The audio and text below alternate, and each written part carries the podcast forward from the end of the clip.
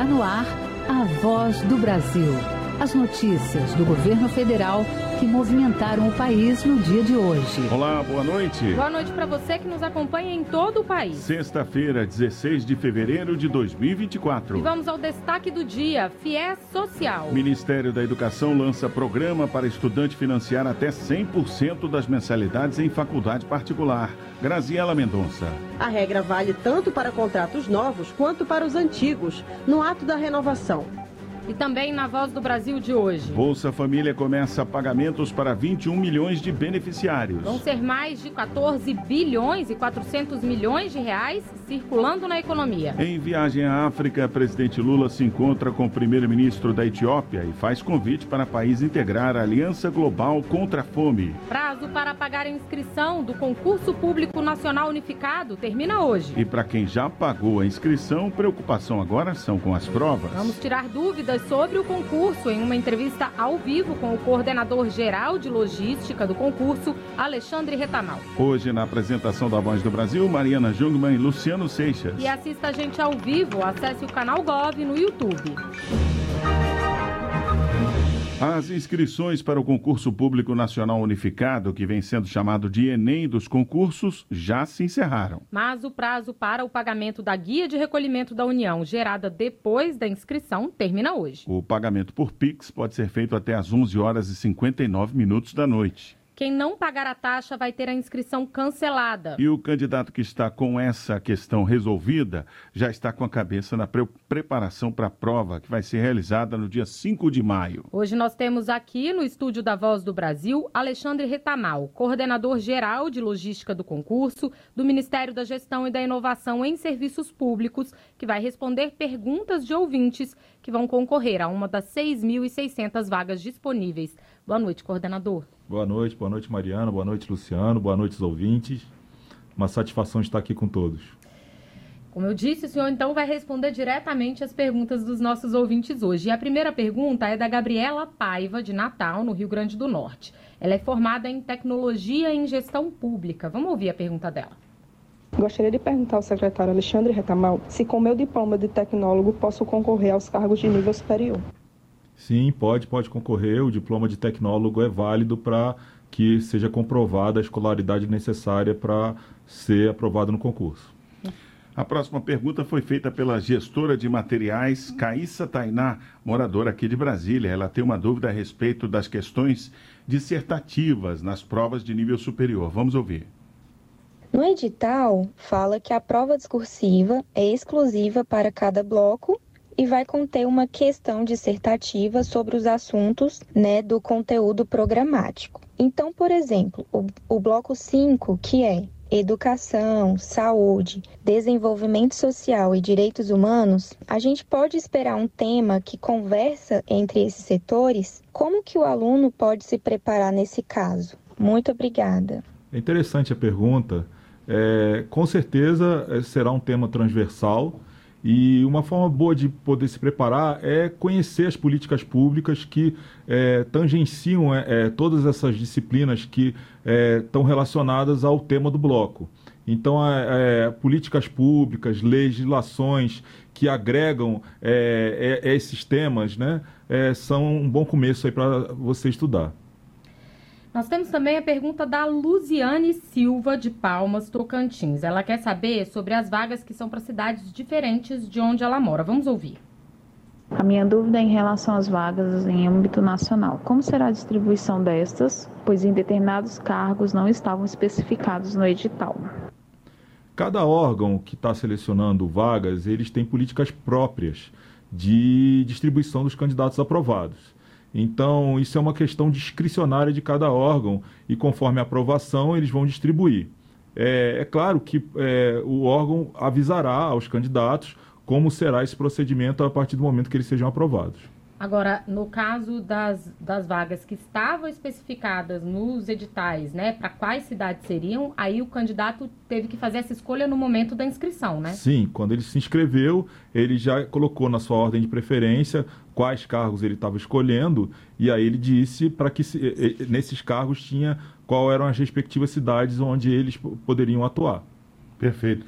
Coordenador, quais são as dicas que o senhor deixa para quem está se preparando para as provas, tanto as de nível superior quanto as de nível médio? Qual é a melhor estratégia de estudos para esse concurso que é realizado dessa forma pela primeira vez?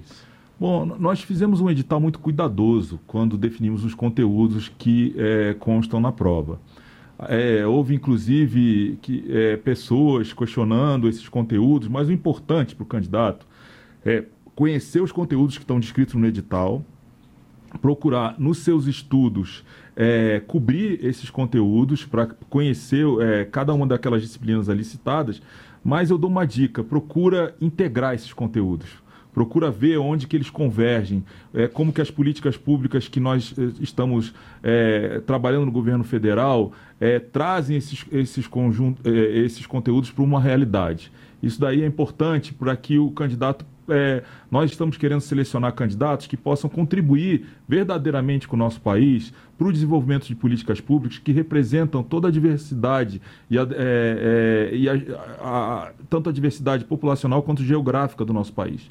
Então é importante que as pessoas conheçam e possam, é, é, é, na prova, fazer o seu melhor.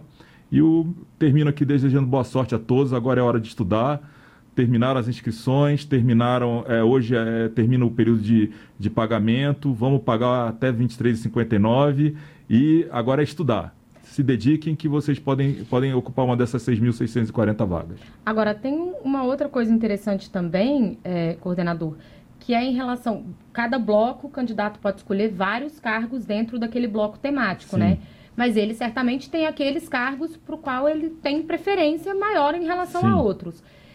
Existe uma forma de focar os estudos para alcançar esses cargos? Boa, boa pergunta, porque é, a prova está distribuída em cinco eixos temáticos. Esses eixos temáticos, eles terão pesos diferenciados que cada, cada órgão definiu para os respectivos cargos.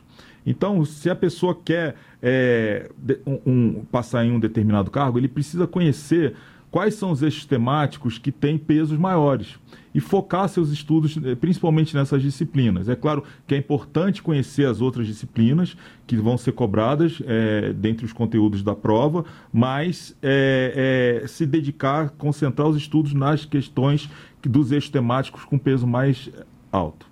Perfeito. Nós conversamos com Alexandre Retamal, coordenador geral de logística do Concurso Público Nacional Unificado do Ministério da Gestão e da Inovação em Serviços Públicos. Muito obrigado por atender os ouvintes aqui da Voz do Brasil. Grato a todos. Boa sorte.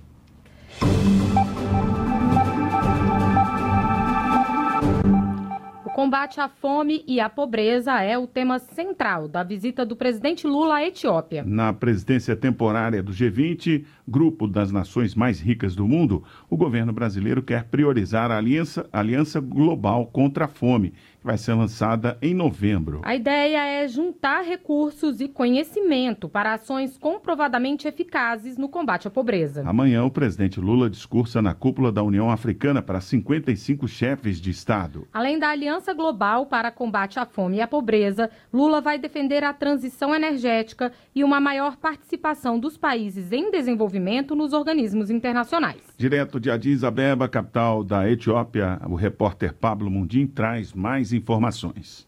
Na visita oficial que faz a Etiópia, o presidente Lula se reuniu nesta sexta-feira com o primeiro-ministro etíope Abiy Ahmed. Os dois líderes trataram principalmente do combate à fome e à pobreza.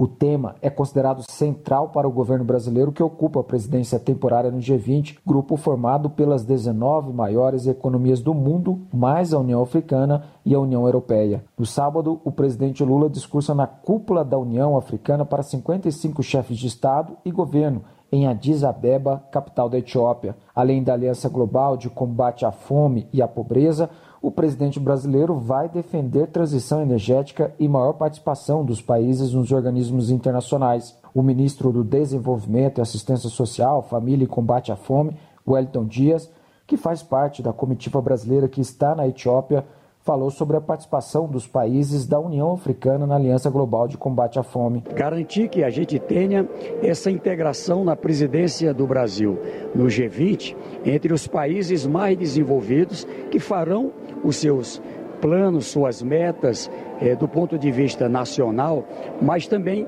poder ajudar a outros países, ajudar com conhecimento, ajudar com capital, o próprio setor privado ser chamado para essa meta. E o mais importante, que eu digo, uma cesta de propostas em que estão baseadas em experiências de sucesso, experiências como transferência de renda, não só o Bolsa Família, com a condicionalidade da educação, da saúde do Brasil. A Etiópia tem a segunda maior população da África, com 125 milhões de habitantes. O produto interno bruto do país somou 156 bilhões de dólares em 2023 e desde janeiro deste ano, a Etiópia faz parte do BRICS junto com mais seis novos países. Originalmente, o bloco era composto por Brasil, Rússia, Índia, China e África do Sul. Brasil e Etiópia mantêm parcerias em áreas como biocombustíveis, irrigação agrícola em pequena escala, alimentação escolar, saneamento básico e manejo sustentável de florestas. O comércio entre Brasil e o país africano foi de 23 milhões de dólares no ano passado,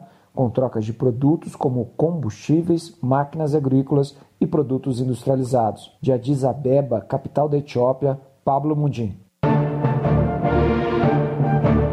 Começaram hoje os pagamentos do Bolsa Família. Mais de 21 milhões de famílias beneficiárias vão receber ao todo mais de 14 bilhões e 400 milhões de reais. O benefício médio chega a pouco mais de 680 reais nesse mês. Famílias de 85 municípios atingidos por enchentes e outros desastres naturais também estão recebendo benefício nesse primeiro dia de pagamentos. E hoje também começaram os pagamentos do Auxílio Gás. Rosângela Bela dos Santos, moradora de Palmas, no Tocantins, é mãe de dois filhos, beneficiária do Bolsa Família, usa o dinheiro para comprar remédios e alimentos para os filhos. Contribui um pouco na minha renda porque ele serve para me comprar os remédios dos meus filhos, dois filhos que eu tenho autista. Eu também compro alimentos. Em fevereiro, mais de 21 milhões de pessoas vão receber o Bolsa Família. O investimento do governo federal será de 14 bilhões e 400 milhões de reais. Os pagamentos começaram nesta sexta-feira para beneficiários com final 1 do NIS número de identificação social. O cronograma vai até o dia 29 de fevereiro e encerra com o NIS final zero. Também nesta sexta-feira, receberam o benefício moradores de 85 municípios dos estados do Paraná, Rio de Janeiro, Rio Grande do Sul, São Paulo e Sergipe, atingidos por chuvas, inundações, estiagens ou acidentes naturais. Nesses locais, o pagamento do Bolsa Família foi unificado, independentemente do número final do NIS. Segundo o ministro do Desenvolvimento e Assistência Social, Família e Combate à Fome, Wellington Dias, o esforço do governo é manter os cadastros atualizados para levar o benefício a quem precisa. E à medida que é, melhoramos a atualização do cadastro, mais eficiência, chegando a quem precisa. Mas não é só transferência de dinheiro, é também um compromisso com a educação, saúde, para que a gente possa interromper histórias de pobreza. Entre os contemplados do programa, 5 milhões e meio também vão receber o auxílio gás no valor de 102 reais. Com a retomada do Bolsa Família em 2023, serão pagos ainda 150 reais para cada criança de 0 a 6 anos das famílias beneficiárias e outros 50 reais para grávidas, mulheres que amamentam e crianças e adolescentes de 7 a 18 anos. Com a nova regra de proteção, os beneficiários podem permanecer no programa por até dois anos mesmo depois de conseguirem um emprego com carteira assinada ou aumento de renda até meio salário mínimo por integrante da família. Nesse caso, será pago 50% do valor do programa. Em fevereiro, esse benefício vai alcançar mais de 2 milhões de famílias. Reportagem Jéssica Gonçalves dar mais oportunidades para jovens de baixa renda estudarem em uma faculdade. Os estudantes que têm renda familiar de até meio salário mínimo por pessoa vão poder financiar 100% das mensalidades de faculdades particulares. É o FIES Social, nova modalidade do programa lançada hoje pelo Ministério da Educação. Vão poder participar do FIES social os estudantes com renda familiar per capita de até meio salário mínimo, ou seja, de 706 reais, e que sejam inscritos no Cadastro Único para Programas Sociais, o CAD Único. O objetivo é democratizar o acesso ao ensino superior, garantindo condições especiais a esse público. Eles vão poder financiar até 100% das mensalidades do curso em faculdades particulares. A regra vale tanto para contratos novos quanto para os antigos, no ato da renovação. Pelas redes sociais, o ministro da Educação, Camilo Santana, afirmou que o FIES social pode beneficiar até 100 mil pessoas neste ano. Segundo o Ministério da Educação, em cada processo seletivo serão reservadas pelo menos 50% das vagas para os estudantes nessa faixa de renda. As vagas também priorizam estudantes autodeclarados pretos, pardos, indígenas e quilombolas além de pessoas com deficiência. As novidades valerão a partir do segundo semestre. O FIES concede financiamentos para estudantes que cursam faculdades particulares. Para concorrer, o candidato precisa ter alcançado no mínimo 450 pontos no Enem e não ter zerado a redação. Graziela Mendonça para a Voz do Brasil. Aumento de casos de dengue tem feito o número de notícias falsas sobre remédios e tratamentos proliferar na internet. Vamos desmentir alguns daqui a pouco. O Comunica BR tem cada vez mais informação sobre o que o governo federal está fazendo em cada estado e município do país. E fevereiro já começou com uma nova atualização. Agora você escolhe primeiro se quer ver os dados da sua cidade, estado ou do Brasil todo. Depois escolhe se quer cada informação separada ou todas juntas com um resumo dos diversos programas. Ah, e ainda tem a opção de acessar um relatório completo com todas as ações. O ministro da Secretaria de Comunicação Social, Paulo Pimenta, garante que agora também ficou mais fácil compartilhar os dados com quem você quiser. Você clica em cima da informação, ela gera um card direto e você pode mandar pelo WhatsApp, inclusive para o grupo da família. Você que está nos ouvindo agora, clica aí no Google Comunica BR e com certeza você vai ter acesso a essa plataforma. Não precisa fazer nenhum cadastro ou login para acessar, hein? Ficou com alguma dúvida? Clique no botão Fale Conosco e mande sua mensagem para o Comunica BR. Governo Federal, União e Reconstrução. Brasil contra fake. O aumento de casos de dengue no país vem sendo um prato cheio para que notícias falsas sejam espalhadas pela internet. Além de receitas caseiras, uma velha conhecida da época da Covid-19 voltou a ser usada para espalhar desinformação. A de que a ivermectina seria eficaz contra a dengue. Vamos desmentir essas informações no Brasil contra a fake dessa semana.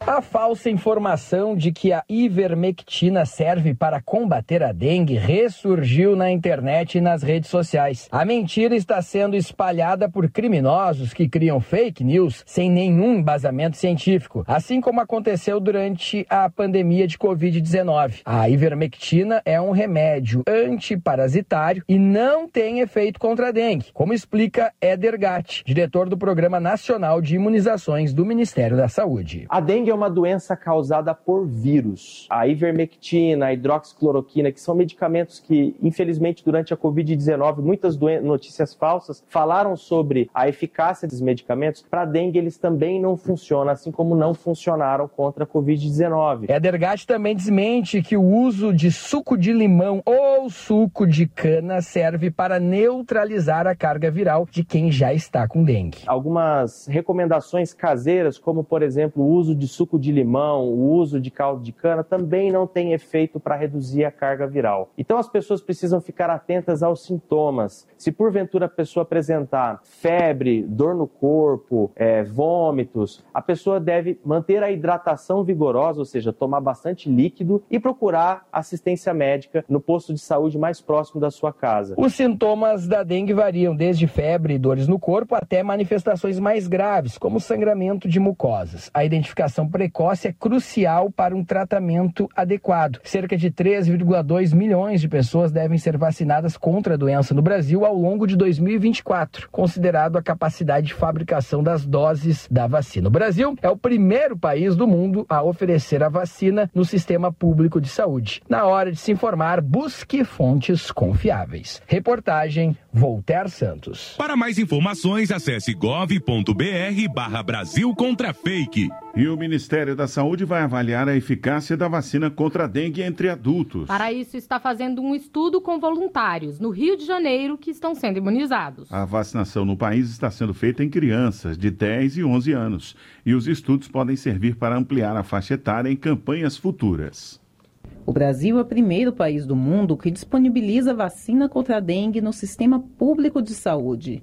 E nesta primeira fase de imunização, o público-alvo são as crianças de 10 e 11 anos. Mas o Ministério da Saúde quer avaliar a eficácia do imunizante no público adulto. Na região de Guaratiba, zona oeste do Rio de Janeiro, 20 mil moradores entre 18 e 40 anos serão vacinados e participarão de um estudo. A pesquisa é realizada em parceria com a Prefeitura do Rio de Janeiro e a Fiocruz. A secretária de Vigilância em Saúde do Ministério da Saúde, Etel Maciel, lembrou que a vacina foi aprovada pela Anvisa e que o estudo vai contribuir para traçar a estratégia de distribuição por faixa etária. Vai nos auxiliar a tomada de decisão para ampliação de faixa etária, inclusive auxiliando também a Organização Mundial de Saúde para tomada de decisão em nível global. Gláucia Mazaliar foi a primeira pessoa a receber a vacina em Guaratiba. Ela participa do estudo como voluntária. Foi um alívio, um prazer muito grande, né, em estar imune, né, porque essa doença pode matar, né. O estudo vai durar dois anos e durante este período os pesquisadores vão colher informações de casos, hospitalizações e mortes para observar a diferença de comportamento do vírus entre vacinados e não vacinados. Reportagem Graciele Bittencourt. Todos os anos, pesquisadores brasileiros desenvolvem estudos na Antártica por meio do ProAntar, o Programa Antártico Brasileiro. Eles realizam pesquisas sobre o oceano, animais, vegetação, história e substâncias para a fabricação de remédios. Muito do clima, pecuária, pesca e agricultura brasileiros são afetados pelo que acontece lá. Os cientistas ficam instalados na base do Brasil, no continente gelado, a Estação Antártica Comandante Ferraz, administrada pela Marinha. Nesse mês, a, ba a base brasileira instalada na Antártica completa 40 anos.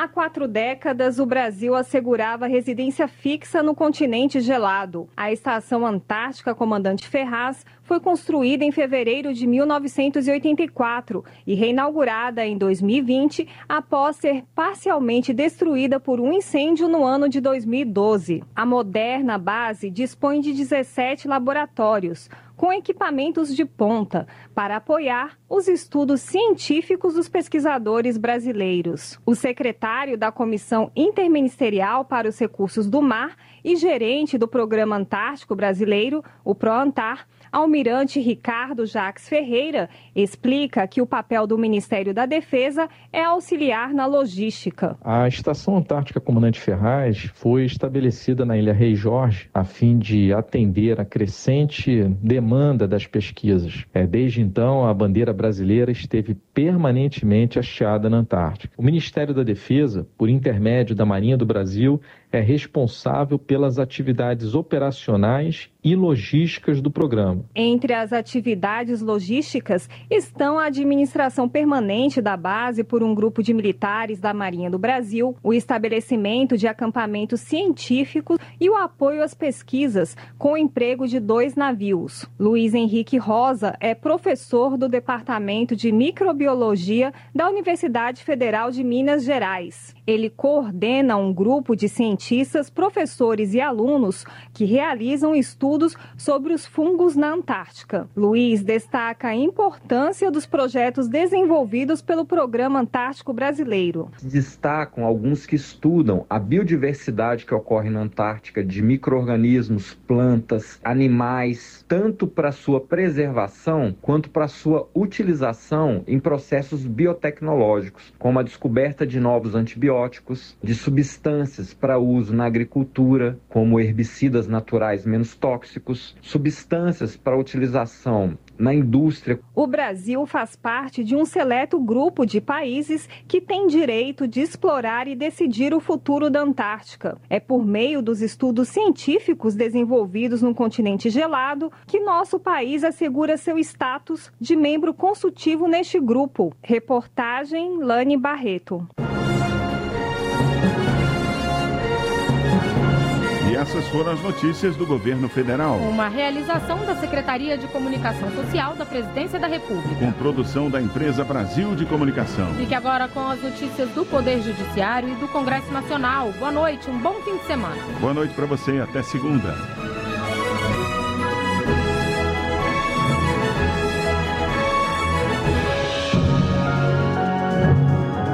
A voz do Brasil. Governo Federal.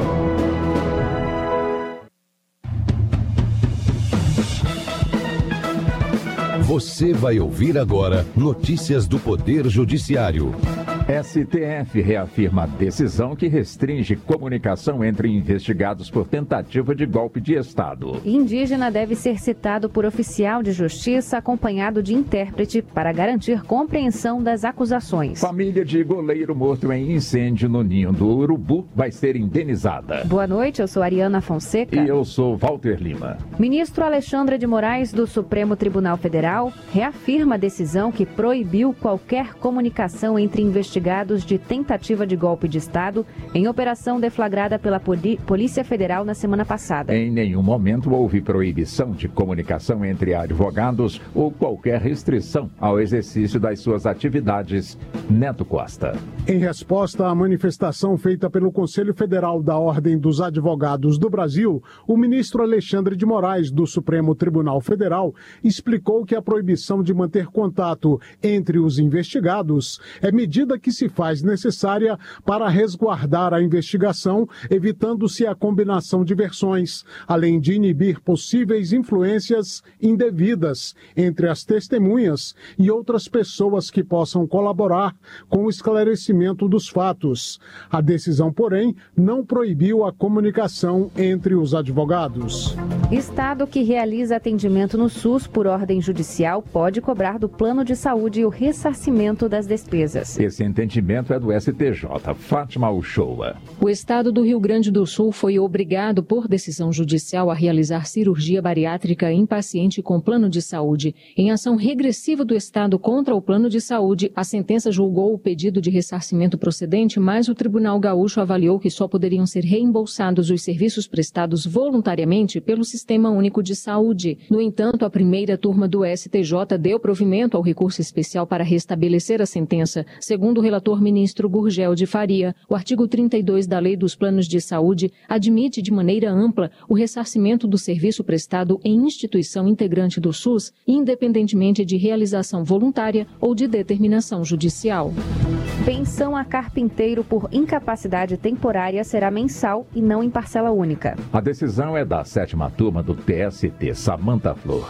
O carpinteiro sofreu um acidente em serviço quando atuava na construção de um viaduto em Brasília. Após a alta, o médico da empresa o considerou apto para o trabalho, mas quatro meses depois ele foi dispensado. No processo, ele alegou que tinha direito à estabilidade decorrente do acidente de trabalho. Por isso, pediu indenização pela redução da capacidade de trabalho. O TRT da décima região, no Distrito Federal, determinou que a indenização fosse paga em parcela única. No TST, a sétima turma considerou indevido o pagamento dessa forma e, por isso, ele receberá pensão mensal até se recuperar totalmente. Justiça Federal concede habeas corpus a um indígena de Rondônia e anula a citação feita por aplicativo de mensagens. A decisão determinou nova citação pessoal do réu por um oficial de justiça acompanhado de intérprete para garantir que o indígena compreenda as acusações contra ele. Marcelo Della Libera. Ao analisar o caso, o desembargador relator da ação destacou que, além da citação ser clara, quando ela acontece por meio de aplicativos como o WhatsApp, além de ser excepcional, deve ser justificada. A Defensoria Pública da União argumentou que a citação via aplicativo e a realização de audiência por videoconferência violaram o devido processo legal. O relator destacou ainda a necessidade de o réu compreender claramente as acusações para poder se defender adequadamente. A decisão se deu de forma unânime. A Justiça do Rio de Janeiro condenou o Clube de Regatas do Flamengo a pagar quase 3 milhões de reais de indenização aos pais do goleiro de 15 anos que morreu no incêndio do Ninho do Urubu. A tragédia completou cinco anos no último dia 8. O clube também terá que pagar indenização de 120 mil reais ao irmão da vítima, além de pensão de cinco salários mínimos aos pais do goleiro. A tragédia causou ainda a morte de outros nove jogadores da categoria de base do clube do Flamengo e provocou lesões graves em outros três atletas. Você acompanha outras notícias do Poder Judiciário em 104,7 FM para Distrito Federal e entorno e também pela internet. Acesse radiojustiça.jus.br E siga pelo X, antigo Twitter. twitter.com barra rádio e TV Justiça. Uma boa noite. Bom fim de semana e até segunda-feira. Notícias do Poder Judiciário, uma produção da Rádio Justiça, Supremo Tribunal Federal.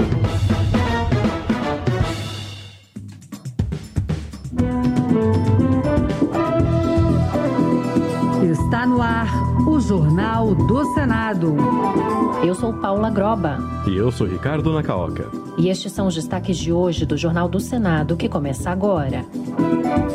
Senado pode votar dedução em dobro no imposto de renda para dependente com doença rara. Marco legal dos jogos eletrônicos está na pauta da Comissão de Educação. Senadores divergem sobre proposta que fixam mandatos para ministros do STF.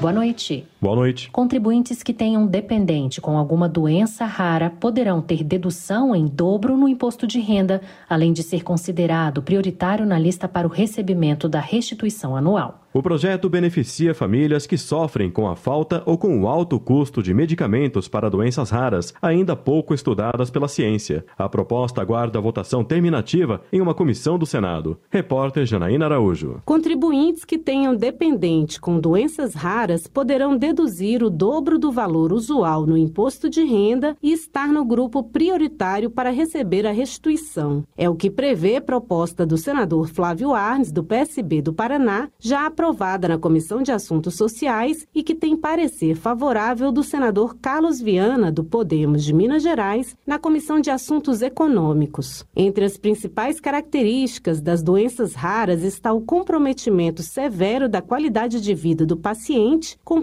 perda de autonomia para atividades do dia a dia, o que afeta tanto a pessoa quanto sua família. Na Comissão de Assuntos Sociais, a senadora Mara Gabrilli, do PSD de São Paulo, ressaltou a situação de dificuldade enfrentada no Brasil pelas famílias com pacientes que têm doenças raras. A demora no diagnóstico, a frequente falta de medicamentos indispensáveis, ao alívio dos sintomas dos pacientes com doenças raras e a falta de acesso à atenção especializada do SUS obrigam as famílias a percorrer uma verdadeira via crucis para conseguir atendimento na rede pública, tendo muitas vezes que despender altas quantias para promover o cuidado de seus entes queridos. Caso seja aprovado na Comissão de Assuntos Econômicos e não haja pedido para votação em plenário, o projeto de lei segue para análise na Câmara dos Deputados. O Senado vai analisar uma proposta que garante em lei o Programa Nacional de Fortalecimento da Agricultura Familiar PRONAF e o Plano Safra da Agricultura Familiar. Segundo o autor do projeto, a intenção é dar maior protagonismo aos pequenos agricultores. O repórter Bruno Lourenço tem as informações. O autor Beto Faro, senador do PT do Pará, diz que o PRONAF foi criado por decreto e sobrevive sem o devido amparo na legislação. Assim, de um lado, o projeto de lei que apresentamos tem a intenção de garantir o respaldo legal específico ao PRONAF, seus propósitos e diretrizes e assim assegurando referência e relativa estabilidade política e jurídica ao funcionamento do programa até então executado sob precárias garantias nesse campo. Beto Faro explicou que a proposta também quer restabelecer condições especiais para a agricultura familiar, como um plano safra específico. O discurso de que a agricultura seria o monolito social equivale a colocar no mesmo patamar econômico-financeiro tecnológico, etc. Um mega empresário exportador de soja com um pequeno produtor de mandioca para o autoconsumo. Depois da CAI, o projeto de lei segue para análise da Comissão de Agricultura e Reforma Agrária. E a Comissão de Educação e Cultura poderá votar na próxima terça-feira o marco legal dos jogos eletrônicos. O projeto inclui essa modalidade nas mesmas regras de tributação dos equipamentos de informática, o que pode reduzir os impostos incidentes sobre esses equipamentos. Também estão na pauta a criação do Programa Nacional de Vacinação em Escolas Públicas e a convocação do ministro da Educação para explicar problemas no SISU. Repórter Yara Farias Borges. Na primeira reunião do ano, a Comissão de Educação e Cultura vai votar 19 propostas. Entre elas, a criação do marco legal dos jogos eletrônicos, que terão as mesmas regras de tributação dos equipamentos de informática. O texto também traz medidas de proteção aos menores. Outro projeto na pauta institui o Programa Nacional de Vacinação em Escolas Públicas para aumentar a cobertura vacinal entre os menores, como ressaltou o senador e médico Humberto Costa, do PT pernambucano. Uma criança não vacinada, ela pode levar para a escola doenças infecciosas que podem ser transmitidas para a, as outras crianças cujas famílias tiveram a preocupação de garantir é, a vacinação. A comissão também pode aprovar a convocação do ministro da Educação, Camilo Santana, para esclarecer sobre os atrasos na divulgação dos resultados do sistema de seleção unificado. Um estudo divulgado pela revista Nature, uma das publicações científicas mais conceituadas do mundo, fez um grave alerta sobre o risco de extinção da floresta amazônica. 47% da floresta podem desaparecer até 2050 se o desmatamento registrado nos últimos anos continuar. No Senado, duas matérias em análise podem diminuir os riscos apontados pela pesquisa. Quem tem os detalhes é o repórter César Mendes. Liderado pelos pesquisadores Marina Irota e Bernardo Flores, da Universidade Federal de Santa Catarina, o estudo leva em conta os cinco principais fatores de estresse climático sobre a Amazônia: desmatamento, aquecimento global, precipitação anual, distribuição das chuvas e duração da estação seca. A interação e a sinergia desses fatores é que pode acelerar a chegada ao ponto de não retorno, estudado há mais de 30 anos pelo climatologista Carlos Nobre, que reconheceu a importância do novo alerta. Se nós continuarmos com desmatamentos, degradação da floresta e aquecimento global, até 2050 nós podemos ter quase 50% da floresta que já terá passado o ponto de não retorno. O clima não volta mais a ser um clima de muita chuva, de estação seca mais curta, então a floresta não volta mais. Duas matérias em análise na CMA podem diminuir os riscos apontados pela pesquisa. A destinação de áreas rurais com floresta nativa submetida a queimadas ilegais para o reflorestamento, de autoria de Jorge Cajuru, do PSB de Goiás, e a Lei de Diretrizes para os Planos de Adaptação à Mudança do Clima, da deputada Tabata Amaral, do PSB de São Paulo. Paulo. O estabelecimento de mandatos fixos no Supremo Tribunal Federal é um dos temas que devem ser analisados este ano pelo Senado, mas nem todos os parlamentares concordam com a mudança das regras atuais. Na avaliação do senador Flávio Dino, por exemplo, este não é o momento de se votar propostas que mudem mandatos de ministros do STF. Já os defensores das alterações querem aumentar a idade mínima de ingresso na corte e definir o tempo de permanência dos ministros. Repórter Érica Christian. O Senado poderá discutir neste ano três três propostas que alteram a estrutura do Supremo Tribunal Federal. A do senador Ângelo Coronel, do PSD da Bahia, aumenta a idade mínima de ingresso na corte de 35 para 55 anos e limita o mandato dos ministros a oito anos, permitida uma recondução. Já o senador Flávio Arnos, do PSB do Paraná, sugere um mandato de 15 anos e idade mínima de 50 anos. Prestes a assumir uma vaga no Supremo, o senador Flávio Dino, do PSB do Maranhão, alertou que a fixação de mandatos pode criar insegurança jurídica. Então, se você acha que é bom para o Brasil, a cada cinco anos, ou oito anos que seja, mudar a composição do Supremo, você, a meu ver, está ampliando a insegurança jurídica. Autor de uma proposta limitando o mandato dos ministros do Supremo a oito anos e a idade mínima em 45, o senador Plínio Valério, do PSDB do Amazonas, rebateu a tese da insegurança jurídica. Mas se eu te der o exemplo da prisão em segunda instância, o Supremo mudou seis vezes de posição. Como é que vai criar uma jurisprudência? Foi o que eu chamei de jurisprudência flutuante. Aguarda a votação na Câmara uma proposta do Senado que acaba com as decisões monocráticas, ou seja, de apenas um ministro que suspendam a vigência de leis ou de atos dos presidentes do Legislativo.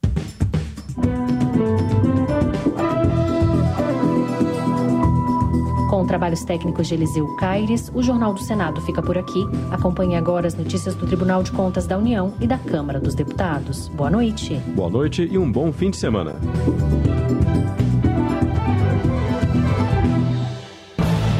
Minuto do TCU.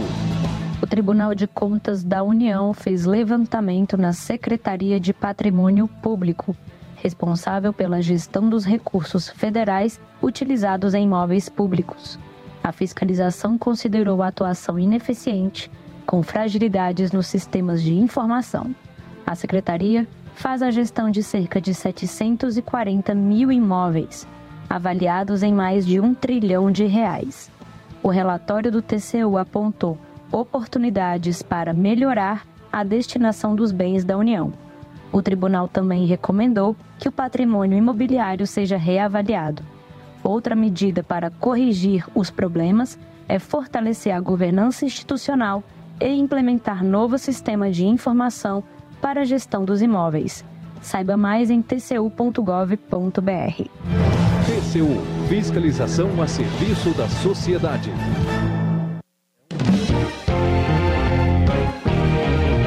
Jornal Câmara dos Deputados.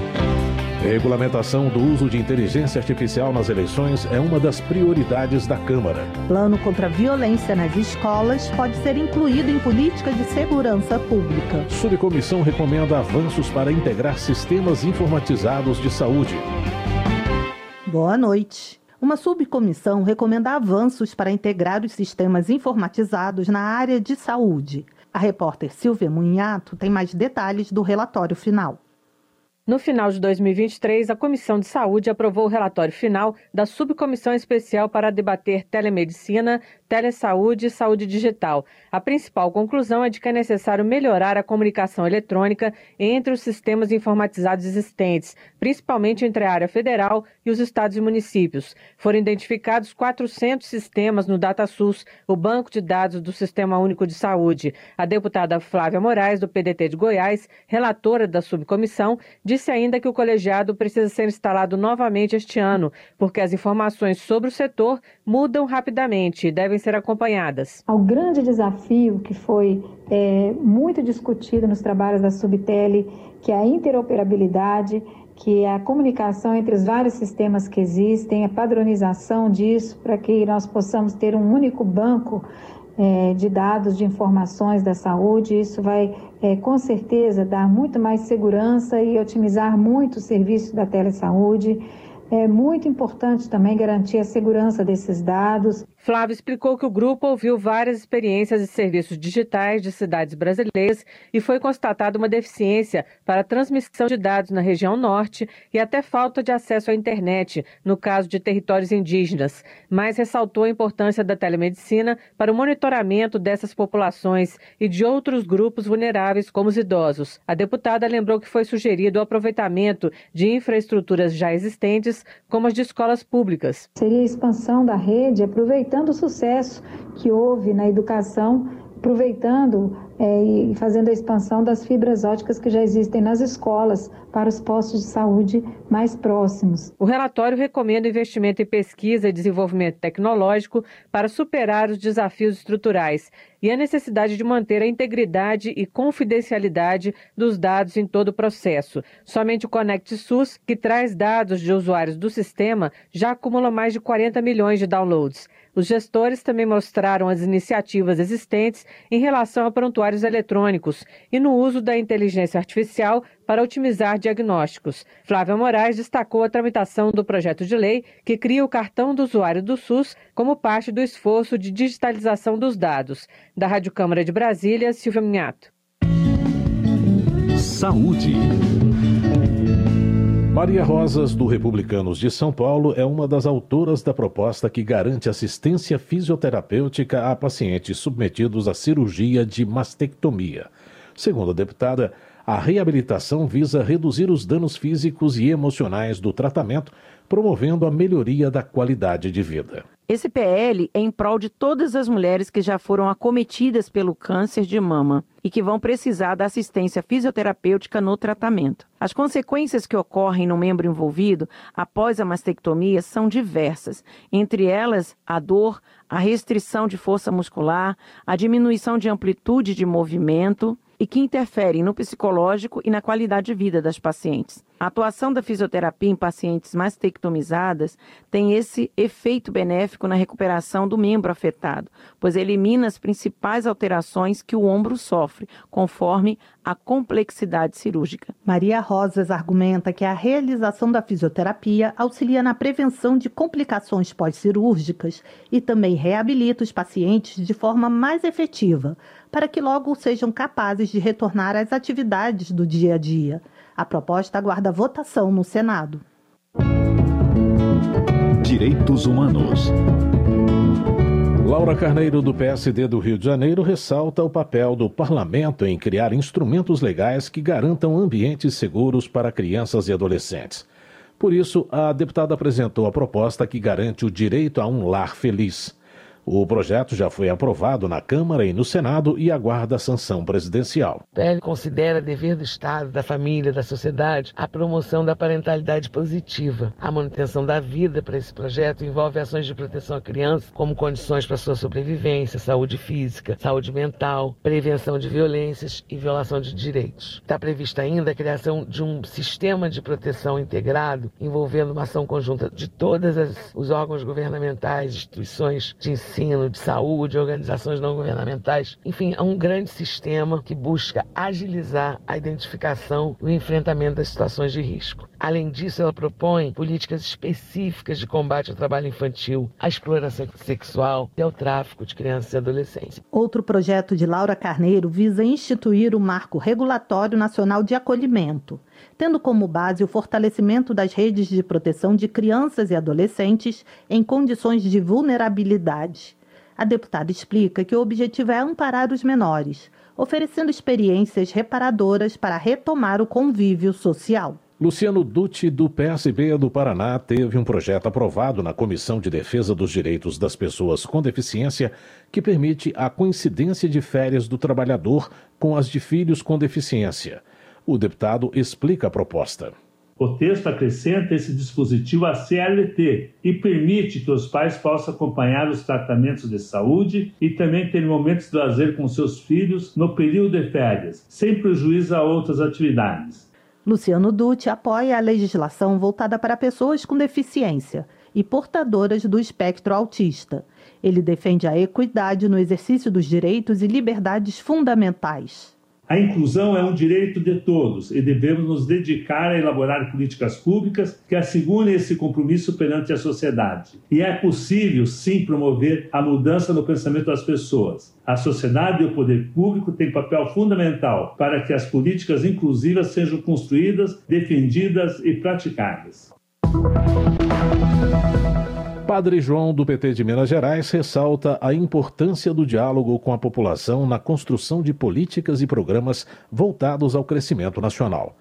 Ele cita como exemplo o projeto Juntos para Servir, realizado em parceria com deputados estaduais e vereadores para discutir assuntos que vão originar projetos de lei nas três esferas do legislativo.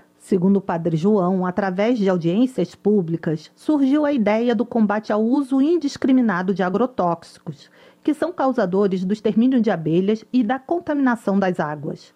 Em seu entendimento, é evidente a escolha dos brasileiros em relação ao modelo de desenvolvimento almejado o modelo econômico sustentável, o modelo que envolve de fato toda a comunidade, toda a sociedade, que tenha respeito à vida, vida da mãe terra, vida das águas, vida da biodiversidade, vida do nosso povo, do campo, da cidade, das florestas e assim responsabilidade com essa geração e com as gerações futuras. Só assim nós podemos de fato falar em política, que é o cuidado com o todo e não o preservar interesse de uma minoria que fica cada vez mais rica à custa de doenças e mortes de uma maioria.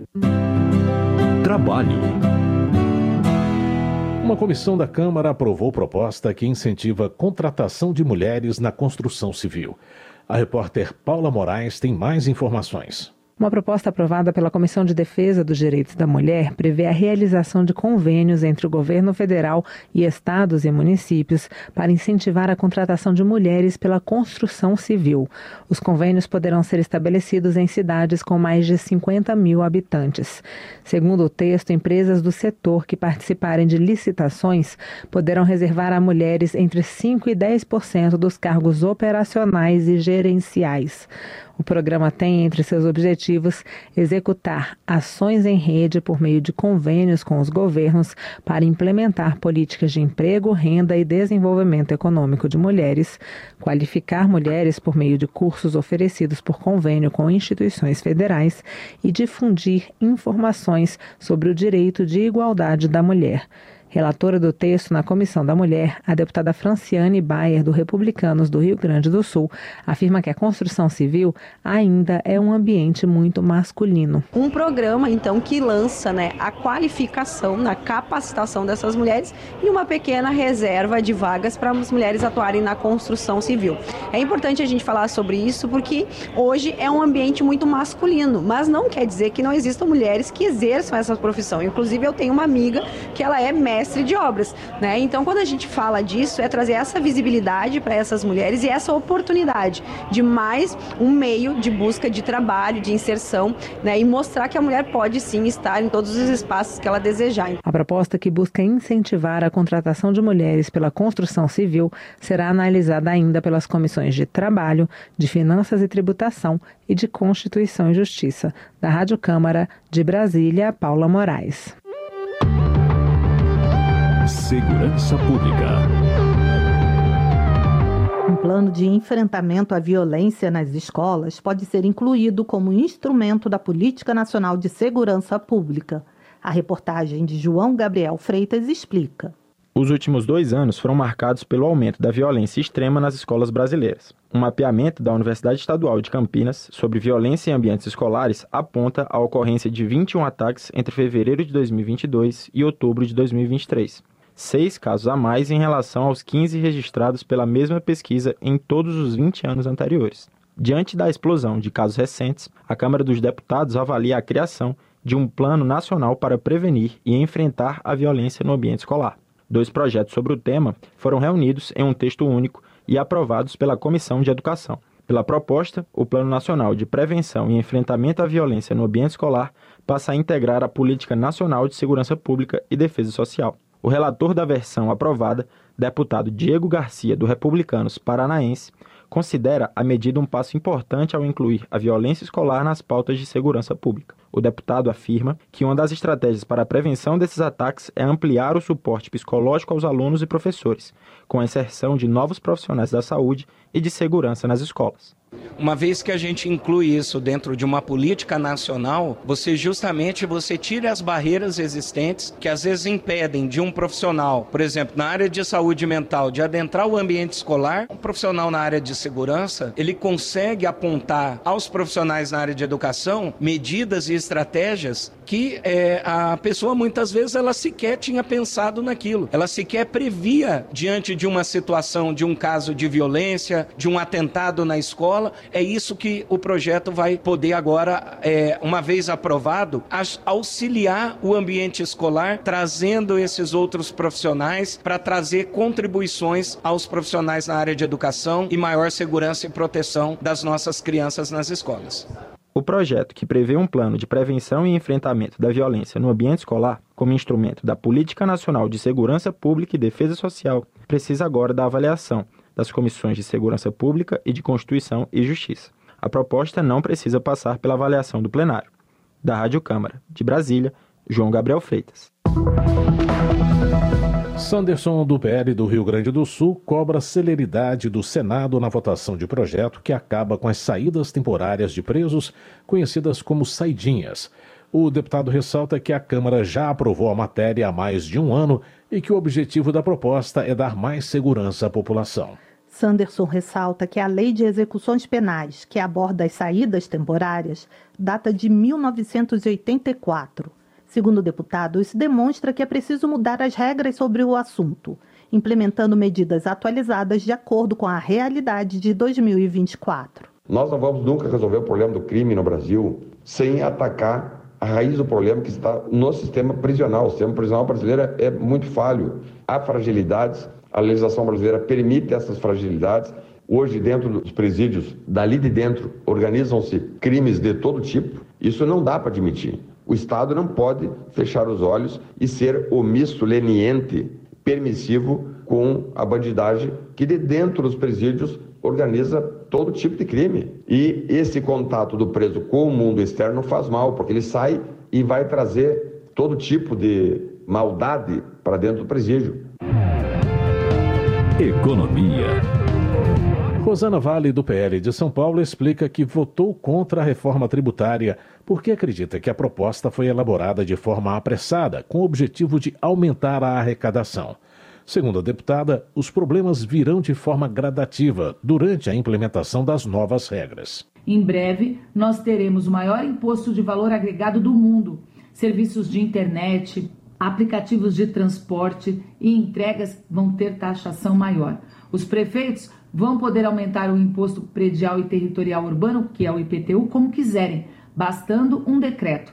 As taxas de energia também vão subir por força das novas regras do setor. Como sempre, tudo isso vai cair nas costas do contribuinte. Rosana Vale salienta que a extinção do imposto sobre serviço retira 105 bilhões de reais dos cofres das prefeituras. A deputada acrescenta que o município de Santos, por exemplo, vai perder 825 milhões de reais, uma quantia superior ao valor investido na educação municipal. Política. A regulamentação do uso de inteligência artificial nas eleições é uma das prioridades da Câmara em 2024.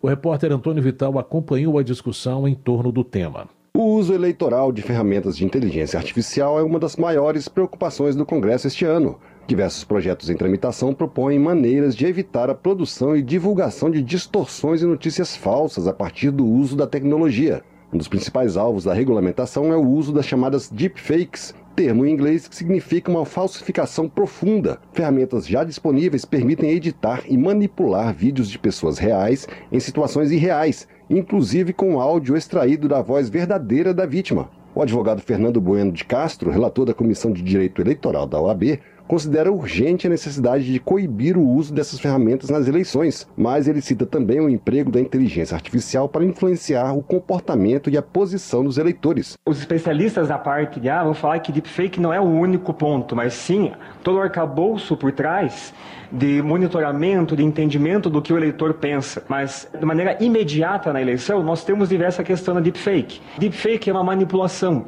É possível criar com ferramentas uma pessoa colocar a voz, a face de algum político o acusando de atrocidades. Ao divulgar isso na internet, o dano à pessoa, à imagem, é instantâneo e dificilmente conseguirá ser contido em tempo hábil. O advogado disse isso em uma audiência pública da Comissão de Legislação Participativa, que reuniu especialistas para debater o tema a partir de declarações do ministro Alexandre de Moraes, presidente do Tribunal Superior Eleitoral, de que o uso de inteligência artificial para distorcer resultado eleitoral será punido com cassação do mandato. A audiência foi iniciativa do deputado professor Paulo Fernando, do Republicanos do Distrito Federal, que defende maneiras de coibir fraudes, inclusive com penas severas no Código Penal. Um dos projetos em tramitação na Câmara, apresentado pelo deputado Carlos Chiodini, do MDB de Santa Catarina, estabelece multa de 5 mil a 30 mil reais para o uso de ferramenta de inteligência artificial para confundir ou desinformar o eleitor. Para o professor Paulo Fernando, só a multa é pouco para coibir a prática. Considerando que o nosso Código Penal tem um texto muito atrasado, cuja necessidade de atualizá-lo, principalmente em relação à inteligência artificial. Hoje pega a nossa voz aqui e pode fazer um pronunciamento exatamente contrário àquilo que a gente pensa. No ano passado, a Câmara aprovou o projeto que prevê pena de até quatro anos de prisão para quem usar ferramenta de inteligência artificial para manipular a imagem de uma pessoa e colocá-la em situação de nudez ou sexo. Em 2021, outro projeto aprovado pela Câmara estabeleceu princípios para o desenvolvimento e aplicação da inteligência artificial no Brasil. O projeto deixa para o governo a definição sobre fiscalização e procedimentos quando o uso da inteligência artificial for considerado de risco. Essa proposta está no Senado, aguardando para ser votada. Se for alterado, volta para a Câmara. Também tramita no Senado outro projeto que cria um marco legal para a inteligência artificial. O projeto foi apresentado pelo presidente do Senado, Rodrigo Pacheco. Ele prevê ferramentas de governança, fiscalização e supervisão para o desenvolvimento da tecnologia. Tanto Pacheco quanto o presidente da Câmara, deputado Arthur Lira, incluíram a regulamentação do uso da inteligência artificial como uma das prioridades deste ano. Para Arthur Lira, sem mecanismos de controle, essas ferramentas podem distorcer o resultado eleitoral. Neste ano, não poderemos deixar de dedicar atenção também ao uso crescente de uma coisa que é essencial mas muito polêmica, no uso crescente da inteligência artificial. Sabemos que, sem a necessária regulamentação da inteligência artificial, esses instrumentos podem, entre outros males, distorcer a vontade popular, sobretudo em ano eleitoral. Essas distorções comprometem a representatividade dos eleitos, afetando assim um dos fundamentos essenciais a nossa democracia. Há quatro anos tramita na Câmara projeto apelidado de PL das Fake News, que prevê punições para quem produzir e divulgar notícias falsas, o que inclui as plataformas de internet. O projeto ainda não foi votado por falta de consenso. Da Rádio Câmara de Brasília, Antônio Vital. Termina aqui o Jornal Câmara dos Deputados, com trabalhos técnicos de Everson Urani e apresentação de José Carlos Andrade e Mônica Tati. Uma boa noite para você. Uma ótima noite. A Voz do Brasil retorna na segunda-feira. Bom fim de semana. Você ouviu A Voz do Brasil. Boa noite.